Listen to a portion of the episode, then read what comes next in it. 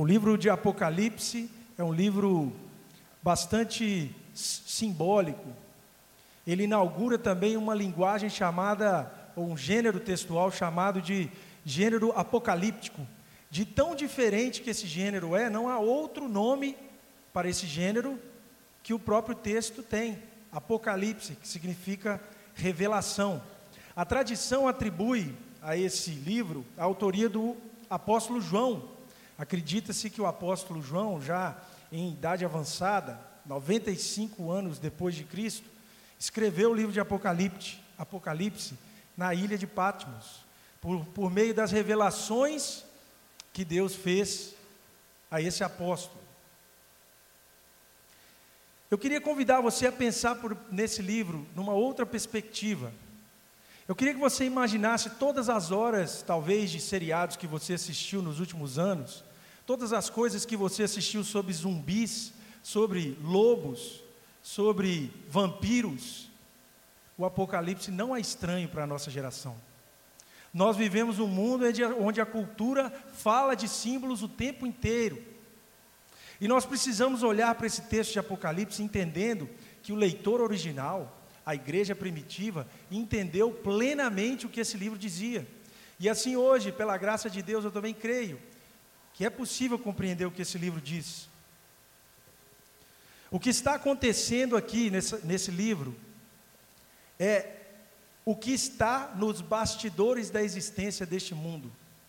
Imagine aqui agora que nós estivéssemos em um teatro e estivesse existindo uma peça de teatro aqui. Os atores estão falando as falas, as luzes estão acontecendo, mas por trás de cada cena existe toda uma equipe, um aparato, pessoas trabalhando nos bastidores. O livro de Apocalipse é como se você tirasse por trás da peça de teatro todo o véu que cobre o que realmente está acontecendo atrás da nossa existência.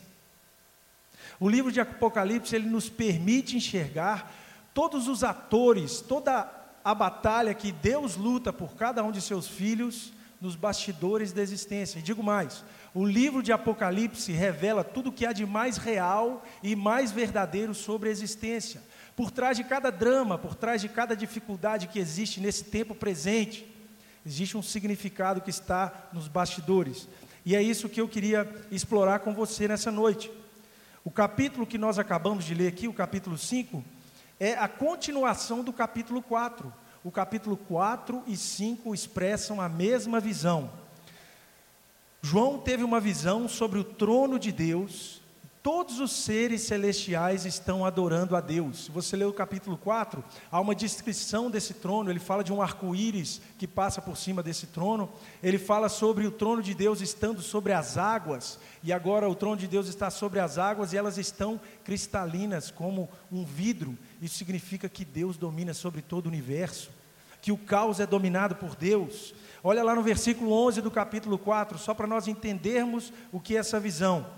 Versículo, no versículo 11 do capítulo 4, os anjos e os seres celestiais dizem: Tu és digno, Senhor e Deus nosso, de receber a glória, a honra e o poder, porque todas as coisas tu criastes, sim, por causa da tua vontade vieram a existir e foram criadas. Então a visão representa uma liturgia cósmica, é como se fosse um culto que acontece continuamente na eternidade. É uma adoração que rompe os limites do tempo e manifesta o universo se prostrando diante de Deus. E essa visão do capítulo 4 diz que Deus governa sobre todas as coisas, que mesmo o caos no mundo sendo implantado, Deus governa sobre todas as coisas, Ele é capaz de fazer sentido sobre todas as coisas, a respeito de todas as coisas. Ele está ativo em seu exercício, governando o universo, ele controla o mundo de forma perfeita, tudo está no seu devido lugar. É isso que nós aprendemos no capítulo 4. E o capítulo 5 continua essa visão. Deus permite então o apóstolo João enxergar o que está acontecendo por detrás de todo o drama da existência. E aí nós chegamos então no capítulo 5. No capítulo 5 a visão continua, que acabamos de ler. Deus segura um livro na sua mão direita, um pergaminho, na verdade, a tradução original seria um pergaminho assim, ó. Deus segura esse livro E um anjo proclama com grande voz: Quem é digno de abrir esse livro? O apóstolo João chora porque ninguém foi capaz de abrir o livro, nem no céu, nem na terra, nem debaixo da terra. Em seguida, um ancião conforta João, dizendo: Não chores, que o leão de Judá, a raiz de Davi, foi achado digno de abrir o livro. Quando João olha para o trono, ele vê um cordeiro como tendo sido morto. O cordeiro toma o pergaminho da mão de Deus, e neste momento o cordeiro é adorado pelos quatro seres viventes, pelos anciãos, e naquela cena, ao final da cena, todos os seres viventes que já passaram por essa terra, todos os seres que respiram se unem diante de uma adoração contínua a esse Cordeiro de Deus. Para entender o que está acontecendo aqui nessa narrativa apocalíptica, nesse símbolo, é preciso entender primeiro o que significa esse livro. Na verdade, um pergaminho, como eu acabei de dizer. Diz o verso 1: Vi na mão direita daquele que estava sentado no trono um livro escrito por dentro e por fora, de todo selado com sete selos. Mantenha sua Bíblia aberta aí no Apocalipse 5 para você acompanhar. Eu não tenho tempo de me aprofundar muito em todo o significado simbológico desse livro. Mas eu queria que você confiasse aqui no meu estudo, porque eu consultei vários comentaristas e a maioria deles vão dizer o seguinte: esse livro que está na mão direita de Deus, que está escrito por dentro e por fora e selado com sete selos, significa, primeiro, um livro está na mão direita de Deus, a destra de Deus é a destra da salvação. Tem vários salmos que falam sobre isso. A destra de Deus, a mão direita de Deus, representa a força de Deus na história para salvar o homem. Então, esse livro fala da salvação, ele fala do plano de Deus de redimir o mundo no curso da história. Ele está escrito por dentro e por fora. Sabe o que, é que significa? Que esse livro é completo. Não tem nem mais espaço para nenhuma letra. Tudo que deveria estar escrito naquele livro já está escrito.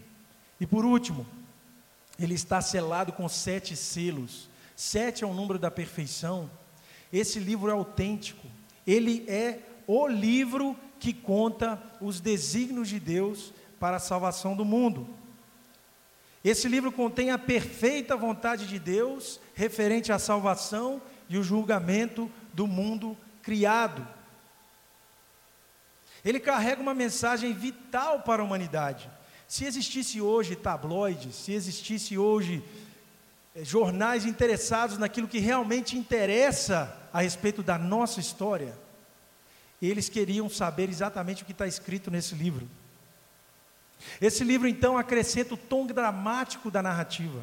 Esse livro está fechado, mas ele contém a informação mais importante que eu e você precisamos saber para viver nesse mundo. E aí o, verso 2 acrescenta mais ainda o drama dessa narrativa. Olha o verso 2: Vi também um anjo forte que proclamava em grande voz: Quem é digno de abrir o livro e de lhe desatar os selos? A questão, essa pergunta do anjo, causa um silêncio ensudecedor. Ele interrompe aquela situação de harmonia que existia aquela situação de harmonia que existia no capítulo 4, onde todos os seres viventes estavam adorando, cantando, glorificando o nome de Deus. Nesse momento que o anjo grita: Quem é digno de abrir o livro? Há um silêncio ensurdecedor. Todos, todas as pessoas querem saber a resposta. Note que fala-se de um anjo forte. Eu quero que você entenda a gravidade desse termo forte. No Antigo Testamento, no livro de Reis, existiu um anjo que foi capaz de destruir 1.800 homens de um exército contra o povo de Deus. O texto não fala simplesmente de um anjo, ele diz um anjo forte. Imagine esse grito, essa voz poderosa desse, desse anjo ecoando, quase tão alto quanto a música que está vindo lá de cima. Imagine o poder, a força. e a altura que esse grito do anjo caiu no coração de João. Quem é digno de abrir esse livro? Silêncio. Silêncio absoluto. Todas as criaturas que adoravam a Deus pararam.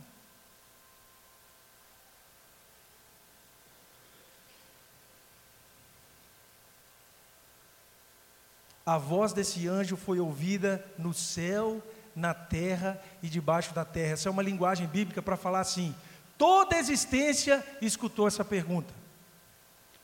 É uma pergunta tão profunda que nos deixa hoje aqui calado. E repentinamente aquela sala cósmica de adoração se transformou em um tribunal. Estamos agora diante de um julgamento.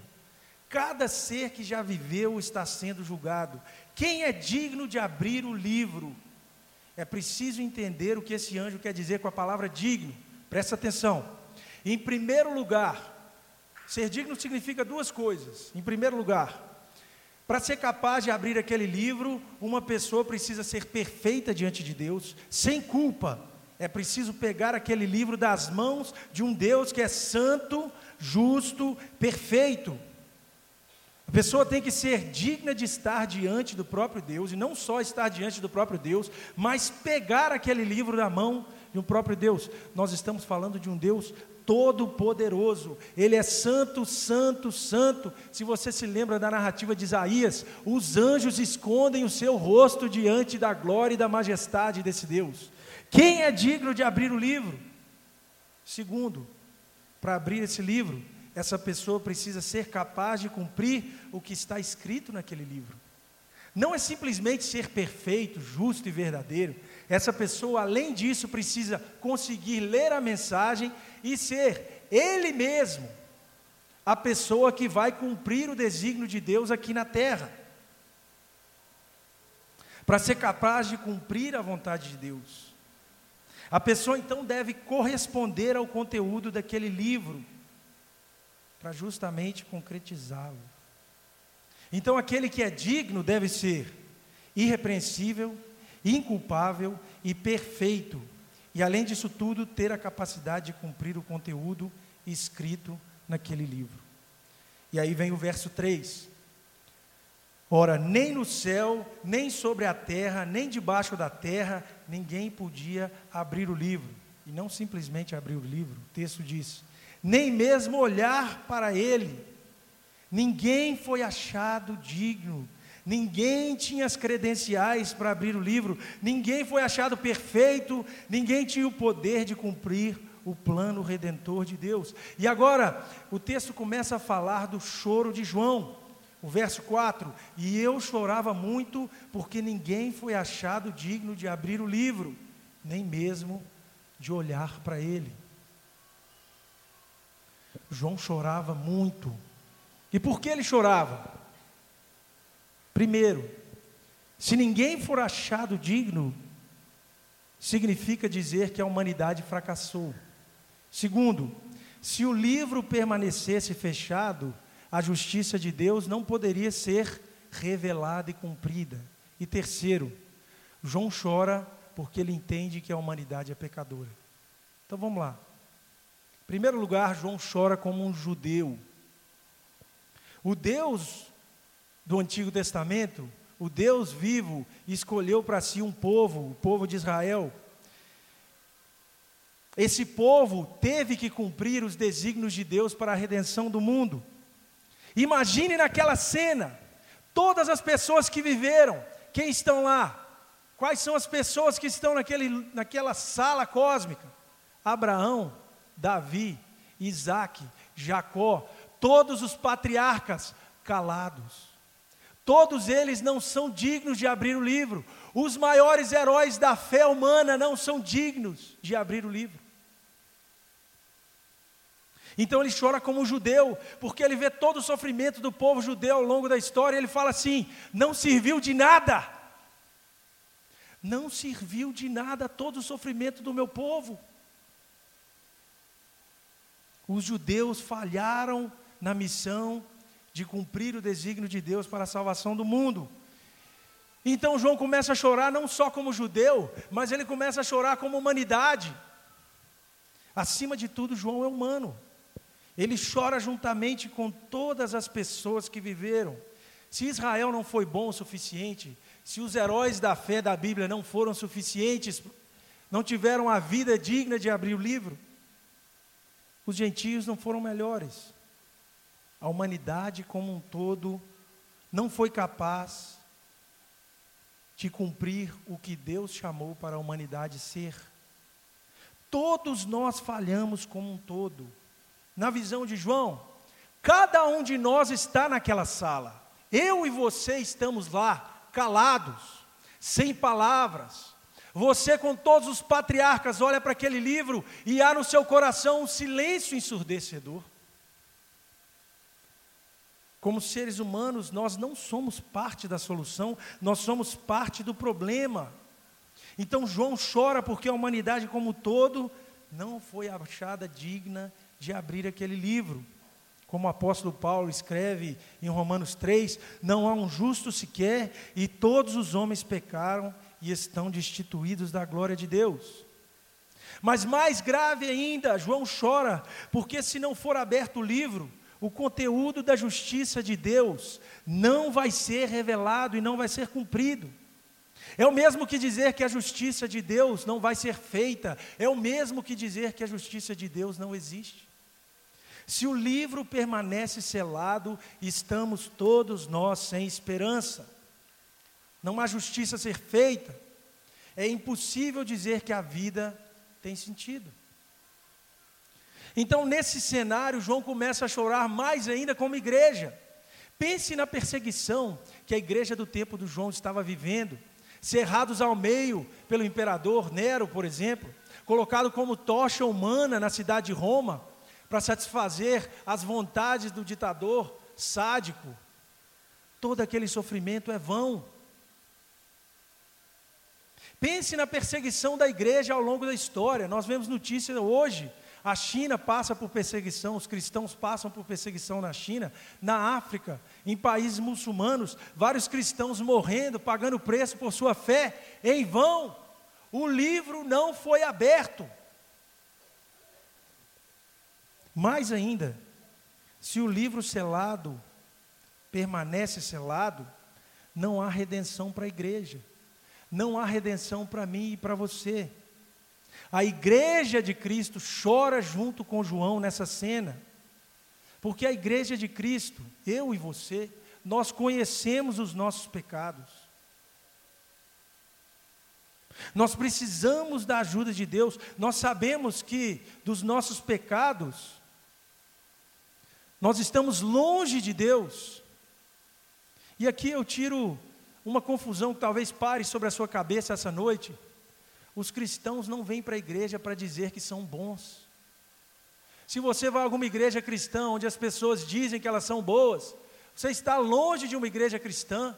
Os cristãos se reúnem para dizer: nós não somos bons, nós carecemos de um Salvador, nós carecemos de alguém para intervir na nossa miséria, no nosso pecado. Essa é a mensagem que nós dizemos todo domingo. É isso que nós fazemos diante dos nossos filhos, das nossas famílias. Nós declaramos para ele, filho, filha, parente, eu faço o meu melhor para seguir a Deus pela graça, mas eu preciso dessa graça todo dia. A igreja chora juntamente com João. E isso nos traz de volta ao que o apóstolo Paulo disse na carta aos Coríntios, no capítulo 14, verso 15: Se Cristo não ressuscitou, a nossa pregação é vã e vã é a nossa fé. Se aquele livro permanece fechado, todo o sofrimento que você viveu na vida não tem nenhum significado. João chora então com a humanidade. Se o rolo permanece fechado, não só a luta da igreja é inútil, mas também a luta humana na terra é inútil. A existência humana não passa de um trágico acidente, não há propósito nessa vida. Pense comigo o que está em jogo aqui. Se aquele livro continua fechado, não será revelado o juízo de Deus, e assim nós não podemos saber o que de fato é certo e errado, bom ou mal, justo ou injusto. Tudo na existência humana é uma mera questão de acaso e opinião. Tudo é relativo. Tudo que fizemos em nossas vidas, toda a luta que você passou para manter a sua família unida, toda a luta que você passou para sustentar a sua família por meio do seu trabalho, toda a tarefa de escola que você faz, tudo é em vão, tudo é sem sentido. Se o livro não está aberto, não há como nós entendermos o significado do mal do mundo. Não há diferença entre mal e bem. A injustiça que você sofreu, a injustiça que você causou no outro, tudo em vão. E eu digo mais: todas as tragédias da existência humana, pense nas piores, pense no Holocausto, pense em ditaduras das mais violentas, Pense em toda a injustiça que a raça humana já causou e sofreu. Se esse livro não for aberto, tudo isso é sem significado. Tudo isso é em vão. Nenhum significado, nenhum propósito e todo o sofrimento de hoje e de ontem é vazio. Você entendeu o choro do João? Você consegue entender o peso desse choro? Você começa a entender o quão triste e desesperado as lágrimas deles eram? Era o grito de toda a raça humana pelo mal que nós causamos aos outros, pela injustiça que nós sofremos dos outros, pela necessidade que nós temos da ajuda de Deus. O choro de João é a única expressão possível de alguém que se recusou a confiar na falsa esperança. Ele entende que sem a intervenção de Deus, a humanidade é um acidente. Sem a ajuda graciosa de Deus, não passamos de uma tragédia. Ele chora porque não há salvação para judeu, não há esperança para o gentio. A vida sem Deus é um absurdo. E esse é o choro de João. Você entende agora o peso, a profundidade, a agonia, do choro do apóstolo João. Eu espero que essa noite Deus te conceda a graça de você possa entender essa agonia. Porque João, ao chorar, ele recusa o falso conforto. Ele recusa encontrar sua paz em ídolos criados por homens, em ideologias, em ideias políticas, em coisas passageiras. João sabe que se o livro não for aberto por alguém digno, Todas as ideias e narrativas humanas são simplesmente fábulas. Tudo que aconteceu não faz sentido nenhum. Pensa na dor que você sentiu, a dor mais grave que você sentiu durante toda a sua vida. Se aquele livro não for aberto, ela não significa nada. A sua dor é o mero reflexo de matérias químicas que se encontraram no seu cérebro. E é por isso que João chora. E eu quero desafiar a cada um de vocês essa noite que você abraça esse choro de João. Chore com João. Chorar com ele é a única maneira de encontrar o verdadeiro conforto. Perceba que João chora como um homem abençoado, como disse Cristo no sermão da montanha. Bem-aventurados os que choram, porque eles serão consolados. E que conforto João estava prestes a alcançar quando ele experimentou o choro mais profundo da sua existência. E a gente vê isso no verso 5. Olha lá. Todavia, um dos anciãos me disse: Não chores, eis que o leão da tribo de Judá, a raiz de Davi, venceu para abrir o livro e os seus sete selos. João escuta a palavra leão. João ouve a voz do ancião que diz: O leão de Judá, a raiz de Davi, foi digna de abrir o livro. Dois nomes aqui: Leão de Judá e Raiz de Davi. Isso diz duas coisas sobre a pessoa que é capaz de abrir o livro. Essa pessoa ela é poderosa e ela vem da tribo de Judá, como disse a profecia lá em Gênesis 49. Diz assim, verso 8, 10. Como um leão ele está destinado a governar. É essa profecia que Jacó fez ao seu filho Judá. Essa pessoa que vai abrir o livro, também é a raiz de Davi, diz o texto. Aquele que é capaz de abrir o livro é descendente de Davi, E como Davi ele é um rei guerreiro e vitorioso, e ele vai dominar. Sabemos que o profeta disse para Davi, ao seu respeito, sobre um trono que duraria para sempre. As palavras desse ancião criam uma expectativa muito grande no coração de Davi. Imagina a cena. Ele olhando para esse todo sofrimento, esperando a justiça de Deus, vendo o livro não podendo ser aberto, em desespero, em agonia, ouve uma voz de esperança, escuta a voz e o nome de um guerreiro, o leão da tribo de Judá. Mas o verso 6 quebra completamente a expectativa de João. Olha o verso 6. Então vi no meio do trono e dos quatro seres viventes, entre os anciões, de pé, um cordeiro como tendo sido morto. Ele escuta um leão poderoso, cheio de poder, vivacidade, para dominar todos os inimigos. Mas quando ele olha, ele vê um cordeiro, e um cordeiro como tendo sido morto. Essa é uma linguagem simbológica para dizer sobre Jesus Cristo, o Cordeiro de Deus. O leão é um cordeiro, o guerreiro conquistador é Jesus Cristo que se entrega de forma humilde na cruz para vencer os pecados do mundo. Não sei se você se lembra lá no livro de Isaías, no verso 53, no capítulo 53, ele fala sobre um servo sofredor. E ele diz assim sobre esse cordeiro: um cordeiro que é levado ao matadouro, uma ovelha que diante do seu tosquiador é silenciosa. Então a ênfase da visão é que o único capaz de abrir o livro é o Messias. É aquela pessoa messiânica que viria para salvar o mundo.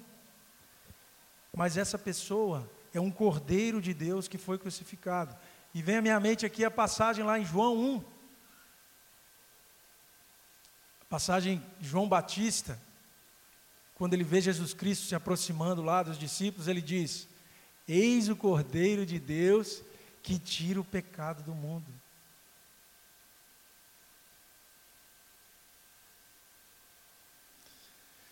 O Evangelho do João, mais ainda, quando você lê o Evangelho de João, você vê que no capítulo 19, o momento da crucificação de Cristo é um momento de vitória, porque ele diz assim: ó, está consumado, o sacrifício de uma vez para sempre foi realizado. Então, o leão, meus queridos, é o cordeiro de Deus, o Messias é ainda um vencedor, um rei poderoso, guerreiro, mas a maneira pela qual ele conquista é entregando a sua vida. Para ficar ainda mais claro, na visão do cordeiro, tem sete chifres e sete olhos. É uma coisa estranha, é difícil você pintar isso. Mas isso não deve ser pintado mesmo, não. Isso é uma construção visual por meio da literatura. A gente precisa imaginar para ver. O cordeiro, isso quer dizer o seguinte: que o Cordeiro tem em si o poder para conquistar a morte, vencer o pecado e derrotar o mal. O leão é o Cordeiro. E não é possível, meus queridos, nessa noite, separar Cristo. Não é possível fazer uma divisão no Cristo de Deus. Não é possível você dizer que quer o leão sem assumir a postura de um cordeiro. Jesus Cristo é o leão porque ele é o cordeiro, e ele é o cordeiro porque ele é o leão. Não é possível separar essas duas coisas. Em perfeita obediência ao Pai, ele morre por todos os nossos pecados. E aí, o momento de maior clímax, talvez, em toda a narrativa bíblica, nós vemos nesse capítulo 5. O cordeiro toma o livro da mão de Deus e ele é adorado. Ele é digno, toda lágrima seca, Deus reina e o Cordeiro reina, porque Ele está no trono, Ele está sentado no trono de Deus. E os seres começam a adorá-los, e os anciãos, os anciãos começam a adorar com harpa. E a gente vê um crescendo a partir do verso 8, que vai aumentando a quantidade de louvor que o cordeiro recebe. Imagina o que é isso para um judeu do primeiro século. João é um judeu, criado na lei judaica, que diz que você só pode ter um Deus. João foi criado nos dez mandamentos, ele sabe que você não pode adorar nada além do Senhor. Se ele está adorando esse cordeiro, meus queridos, Jesus Cristo é Deus, Ele é o Senhor de toda a glória. Esse é o texto mais claro sobre a divindade de Cristo. E prossegue assim, verso 10, 9 e 10. Os seres, todos os seres celestiais começam a cantar e adorar a Deus. Eles dizem assim: Digno és de tomar o livro e de abrir-lhes os selos, porque foste morto, e com teu sangue comprastes para Deus os que procedem de toda tribo, língua, povo e nação, e para o nosso Deus os constituístes reino e sacerdote, e reinarão sobre a terra. E então muitos anjos se juntam ao coro. O termo original aqui é miríade, que significa o maior número contável. Uma infinidade de anjos se une a esse coro e passa a cantar. Já tinha um coro de anjo, surge uma infinidade de anjos, começa a cantar mais ainda. Digno é o cordeiro que foi morto de receber o poder e a riqueza, a sabedoria, a força, a honra, a glória e o louvor. Então todas as criaturas no céu e na terra e debaixo da terra, e tudo que neles há, tudo que vive, viveu e viverá, diziam com toda a força do seu pulmão: aquele que está sentado no trono e ao Cordeiro, seja o louvor e a honra e a glória e o domínio pelos séculos dos séculos. E os quatro seres viventes respondiam: Amém. Também os anciões se prostraram e adoraram. Se isso não é uma visão majestosa do que está por trás da existência, meus queridos, não há nada além disso que pode te motivar a entender a glória de Deus. O Senhor Jesus Cristo aqui está sendo adorado por todos os seres viventes, pelas pessoas, as melhores pessoas que já passaram na terra. Toda língua e todo joelho estão adorando e declarando que Jesus Cristo é o Senhor. A visão de João é completamente relacionada com o que Deus fez na história, mas é uma visão que está além do tempo. A adoração que João nos relata tem um significado cósmico. Pense nas palavras do apóstolo Pedro aqui, ó. Fala assim: "O sangue de Cristo foi conhecido antes da fundação do mundo. Mesmo a criação do mundo depende desse Cordeiro de Deus. O que está sendo resolvido ali naquele momento é o significado de toda a história. No momento que Cristo recebe toda a honra e todo louvor, há uma pacificação. Todas as perguntas que estão no nosso coração quando nós lemos no Antigo Testamento, nós vemos as coisas terríveis e abomináveis que o povo de Deus fez, por exemplo, no livro de Juízes. Todo mundo perguntava assim: como um Deus perfeito, justo e agradável pode lidar com pecadores imperfeitos como nós? A resposta é essa. Jesus Cristo faz isso possível. E aí eu convido você a pensar naquele diálogo que Deus teve na Trindade quando criou o mundo em Gênesis. Imagine a conversa entre a Trindade, uma conversa maravilhosa de amor e harmonia. E Deus Pai avisa ao Espírito e a, segunda pessoa da Trindade, que é Jesus Cristo, ele diz assim: Nós vamos criar um homem. E Deus Todo-Poderoso, capaz de ter a presciência, ele avisa: mas eles vão, eles vão cair, eles vão pecar. E naquele exato momento, Jesus Cristo diz: Estou de acordo, façamos o homem a nossa imagem e semelhança, porque eu vou morrer por eles. Eu vou pagar o pecado pelo pecado deles. Eu vou me fazer pecado para que eles possam ter paz contigo. Jesus Cristo sendo entronizado no trono de Deus, não é um jeitinho que Deus deu para nos salvar, não, meus queridos. Jesus Cristo é a imagem perfeita da humanidade. Quando nós somos nascidos de novo, nós somos feitos à imagem dele.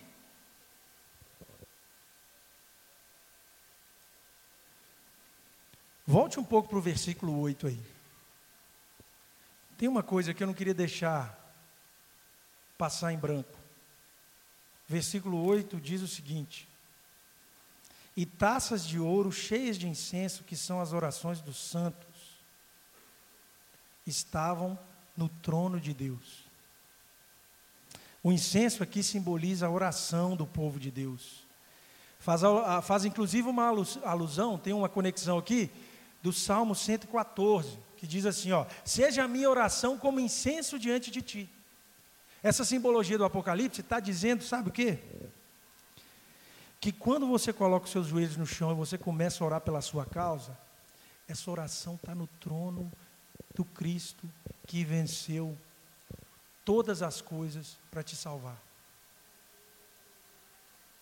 Nós não temos noção do poder da nossa oração. E eu digo uma coisa aqui: se você diz que, que orar é fácil, com todo respeito, você não começou a orar. Qualquer pessoa que batalha para viver uma vida de oração sabe que é difícil. É pela graça de Deus, em busca constante, até que nós comecemos a orar de forma adequada. Mas nós não podemos desistir da oração. Eu não sei qual o problema que você passa hoje, familiar, profissional, emocional. A sua oração, se você é chamado por Deus, ela está diretamente no trono dele, ele escuta e no tempo adequado ele vai tratar. Ele, essa oração não está vazia, ela tem o um endereço certo. E isso tem pelo menos duas implicações. Em primeiro lugar, essa questão da oração. Estamos vivendo um momento de, de, oração, de eleição. Todo mundo está preocupado com quem vai ser eleito. Eu estou muito preocupado. Mas quando a gente tira essa, quando Deus nos permite tirar essa cortina do que está acontecendo aqui, a gente percebe que os desígnios do mundo não estão sendo decididos nas urnas eletrônicas ou na Casa Branca, na mão do Trump, ou lá em Frankfurt, na Alemanha. Não. Os desígnios do mundo estão na mão de Deus e nos joelhos de uma igreja que ora. Você não pode menosprezar o que oração é capaz de fazer. Nós não podemos menosprezar isso. As nossas orações são mais importantes do que o noticiário sobre as notícias de Brasília, sobre o último atentado a qualquer presidente, sobre quem vai ser eleito. As nossas orações, pela graça de Deus, estão carregando os desígnios do mundo. Segundo lugar, o incenso também está relacionado com a nossa adoração. E aqui eu quero fazer um desafio para cada um de nós. Essa visão nos alerta um pouco sobre as nossas reuniões dominicais, sobre as nossas reuniões de culto. Quando nós nos reunimos, meus queridos, existe um véu que é tirado, e pela fé nós estamos naquele trono. Quando nós nos unimos como igreja, esquece o piano, esquece os cantores, esquece a bateria. Tudo isso aqui está unido com a adoração que acontece no trono de Deus. Isso deve mudar a nossa perspectiva em relação à nossa postura de adoração em relação à forma que a gente trata o nosso encontro dominical. Que essa visão do trono de Deus nos encoraje a levar isso aqui a sério, porque a força do nosso encontro não está aqui. A força está lá no trono de Deus, de onde, de onde brota água viva. Não menospreze esse momento de culto. Até aquele momento simples, às vezes, que você tem é, pessoas cantando desafinado pela fé, nós estamos ali cantando uma música que nem os anjos são capazes de cantar. Porque no livro de Apocalipse, sabe o que, é que acontece no capítulo 14, se não me engano? O coral dos santos canta e os anjos se calam. Porque os anjos foram criados para cantar em perfeição. Nós caímos e foi a graça de Deus que nos redimiu. E a música que a gente canta pela graça de Deus, a música voluntária que sai da nossa boca, é uma música que nenhuma criatura consegue imitar, porque Deus, para ganhar o seu coração, Ele não arromba portas, Ele te ama até te colocar de joelhos. Ele te ama e te mostra situações até que não haja saída para você, porque o apóstolo Paulo diz assim: o amor de Deus nos constrange. Ele não coloca uma arma na nossa cabeça, ele não vai fazer nada que não vá ferir a sua vontade, não ele ganha pelo amor, por amor e pela misericórdia que está presente na vida de Jesus Cristo. Mas eu quero ir ao fim. No verso 9 e 10, Há uma canção cantada que eu já li aqui, ela diz assim: Digno és de tomar o livro e de abrir-lhes os selos, porque foste morto e com o teu sangue compraste para Deus os que procedem de toda tribo, língua, povo e nação, e para o nosso Deus os constituísse reino e sacerdote e reinarão sobre a terra. Cristo comprou os seus pelo seu sangue. Você que nos visita, saiba que o que Cristo fez na cruz é poderoso te trazer uma reconciliação com o Pai. Talvez você está pensando assim: ah, o que eu fiz foi muito ruim, não tem perdão. A graça de Deus é superabundante. Se você chorou com João essa noite, se você entendeu o quão trágico a vida é, você está apto para receber a graça. Existe perdão e misericórdia para você. E mais ainda, essa adoração fala sobre a igreja de Cristo, essas pessoas que não tinham nada a ver uma com a outra, mas a graça de Deus trouxe junto. Se você for conversar com cada um aqui, cada um tem um interesse diferente, cada um tem um horário diferente, um trabalho diferente, mas pela, pela graça de Deus, o sangue dele nos tornou um. Isso é um mistério. Porque o que nos une não é um objetivo político de conquista de poder, o que nos une é o sangue de Cristo, é o perdão que ele tem por nós. E mais, nós, cambaleantes, com todos os nossos defeitos, com a nossa falta de fraqueza, o mundo olha para a igreja e pensa assim: são inofensivos. A Bíblia diz que de joelhos na cruz de Cristo, nós reinamos com Ele. E isso é algo que o mundo não entende, porque nós reinamos em sofrimento e em perseguição. Porque nós reinamos assim como Cristo reina, e Cristo reina como um cordeiro. E aqui eu queria terminar dando alguns apontamentos do significado prático de tudo isso que você escutou aqui nessa noite. Nós, como igreja, participamos do reino de Cristo na terra. E qual é a forma que nós devemos participar desse reino de Cristo na terra? Como um cordeiro. Nós precisamos imitar a Cristo. Primeiro, o cordeiro deve moldar, a forma que Cristo governa o mundo deve moldar a forma que nós entendemos o poder. Como o mundo percebe o poder? Como se obtém poder no mundo? Qual é a lógica da política corrente? Como é necessário ganhar as batalhas? Pela violência, pelo abuso, causando dor, medo. Isso é o que o inimigo faz. Mas olha o que o cordeiro fez. Essa visão muda tudo o que nós entendemos sobre poder. O que tem mais poder é o que se submete mais como Cristo.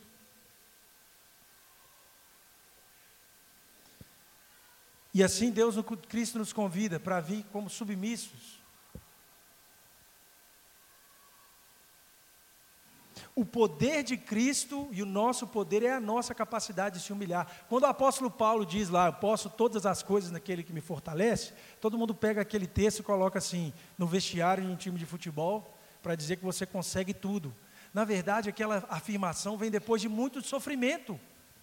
Ele não está falando que ele pode morar num palácio, não. Ele está falando porque ele é redimido por Deus, ele pode sofrer como Cristo. Esse é um poder que nem todos têm. Só a graça de Cristo é capaz de operar isso em nós. Segunda coisa, o cordeiro deve moldar a maneira como vivemos a nossa situação de sofrimento. Eu não sei qual é o sofrimento que você passa, mas eu volto ao, ao apóstolo João. Eu acho que ele é o melhor exemplo aqui para a gente entender isso. Imagina João, cego de tanta lágrima que ele tinha, soluçando de desespero e de repente ele escuta a voz: é um leão. Aí ele começa a enxugar a lágrima e olha assim, vê um cordeiro, ele não entende nada. Pensa o que é que passa na mente dele. Tudo bem, eu entendi que o Senhor governou, mas quer dizer então que a igreja não vai sair triunfante e destruir Roma? Não, João.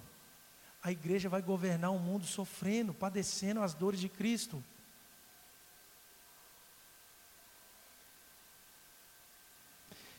João, com seus 90 anos, pôde ver a justiça de Deus e ele pôde olhar para a igreja sofrendo e ter a consciência de que Cristo era vencedor naquele sofrimento. Porque quando nós assumimos a postura de levar por nós e sofrer o impacto do pecado no mundo, nós estamos testemunhando quem Cristo é. Nós estamos sendo uma carta viva como o apóstolo Paulo diz, nós estamos como aquele vaso de barro cheio de, rafa, de rachadura, mas que carrega dentro do seu coração um tesouro acima de todas as coisas. A lição aqui é que o sofrimento de João, assim como o seu hoje, é um sofrimento do próprio Cristo.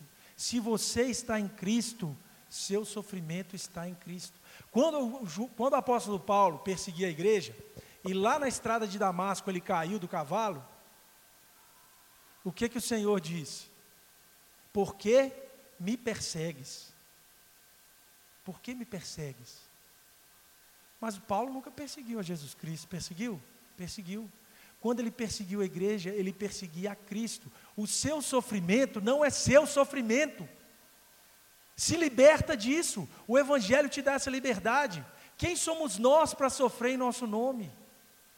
Esse é um mistério que nos livra de todo o aprisionamento emocional de um momento de sofrimento. O nosso sofrimento é o sofrimento de Cristo. Ele sofre mais do que você no seu sofrimento. Por último aqui, isso deve moldar a maneira como entendemos o propósito de nossa vida e os nossos relacionamentos. Cristo dá o exemplo seguinte: quem quiser ganhar a vida vai perder. Mas quem entregar a sua vida por amor a Deus, vai receber vida em abundância. Ele demonstra que a humanidade que é nascida nele deve ser como ele.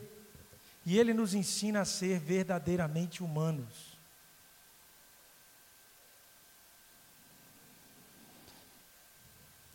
E assim diz o apóstolo Paulo: a não fazer nada de contenda ou por vanglória, mas com humildade contra outros, mais significa, mais significa do que nós. Que cada um de vocês. Eu perdi aqui o texto. Estou lembrando do texto de Filipenses 2, quando o Jesus Cristo, quando o apóstolo Paulo fala do sofrimento de Jesus Cristo, que ele não tirou proveito de ser como Deus não é isso? Se humilhou, se transformou homem, e como homem ele foi o servo, o maior dos servos, e como servo ele morreu a morte de cruz. E o texto diz que pela cruz Cristo o exaltou sobre todo o nome. E assim diz o texto: toda língua confessará e todo joelho se dobrará que Jesus Cristo é o Senhor. Jesus Cristo é o Senhor da sua história. Se esse texto te ensina ou me ensina alguma coisa, é que Ele é o Senhor da sua história. Se você aceita isso ou não, é uma outra questão. Ele é o Senhor da sua história. Ele justificou a criação do mundo, ele justificou a sua essência, a sua existência. Ou você aceita o senhorio de Cristo pela graça, ou ele vai continuar dominando o mundo e sendo o Senhor da história. Eu ouvi uma, uma vez a expressão de um autor que dizia assim: o inferno é sempre trancado pelo lado de dentro.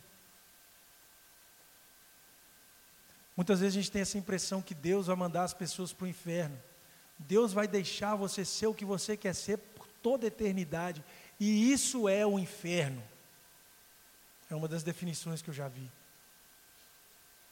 Se você rejeitar a Cristo, ele vai continuar sendo o seu Senhor. Mas hoje, essa noite, você que chega aqui, que nos visita, você que já congrega aqui, você entendeu claramente que Cristo é o Senhor da sua história.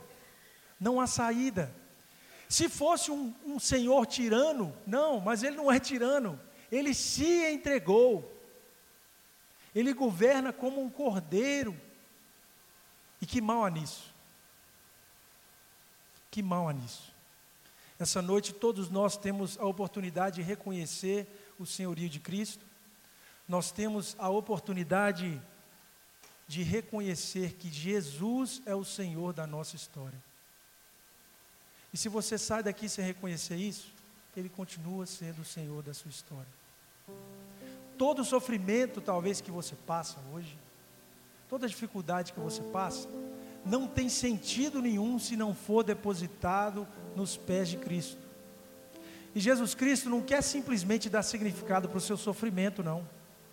Ele quer dar significado para a sua existência. Ele é o significado da sua existência.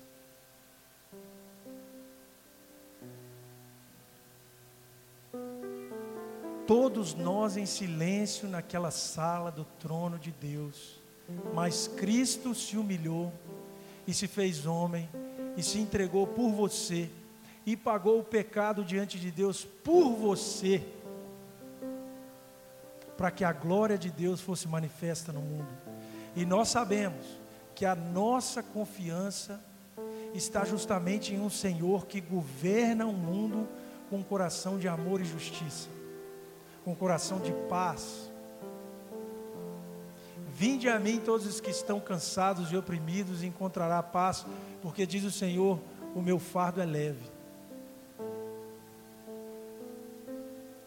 O fardo de Cristo é leve e Ele é o Senhor da sua história. Eu convido você a baixar sua cabeça nesse momento.